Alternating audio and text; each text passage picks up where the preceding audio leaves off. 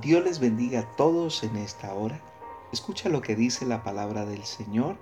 Ellos dijeron, cree en el Señor Jesucristo y serás salvo tú y tu casa. Esta porción de la palabra me enseña tres cosas que van a bendecir tu vida. La primera es que la escritura dice, ellos dijeron, habla de personas que están hablando del mensaje de Jesús. Y este pasaje está en el contexto de dos hombres llamados Pablo y Silas. Ellos están compartiendo el mensaje, las buenas nuevas de salvación. Sin embargo, ellos están bajo un contexto terrible. Ellos se encuentran en una cárcel. Se encuentran bajo los azotes de los guardias de esa cárcel. Aún en medio de esa situación, ellos siguen compartiendo el mensaje, entendiendo que el mensaje es para toda criatura sin importar las circunstancias o momentos que estemos viviendo o pasando.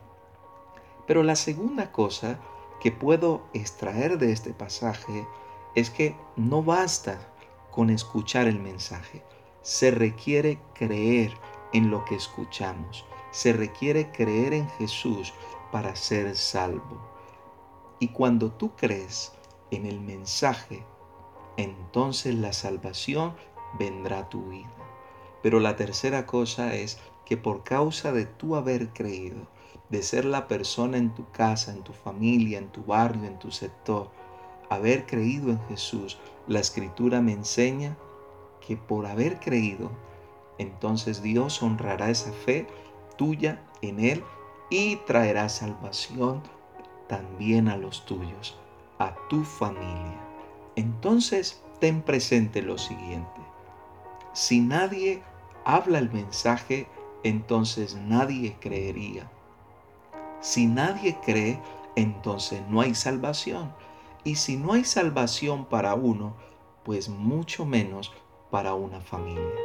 Entonces podemos concluir de este mensaje que sencillamente que para que haya salvación tendrá que haber una voz, tendrá que haber un predicador. Y para que haya un predicador, entonces tendrán que haber hombres y mujeres, sin importar las circunstancias, que hablen las buenas nuevas. Queremos una sociedad buena, queremos una sociedad libre de tantas cosas, pues el Señor nos enseña a través de su palabra que es compartiendo el mensaje para que muchos crean y cuando muchos crean, entonces esto abarcará las familias de la tierra, trayendo salvación y vida eterna sobre cada uno de ellos. Dios te bendiga y atesora esta palabra y recuerda, cree en Jesucristo y serás salvo tú y toda tu casa. Bendiciones.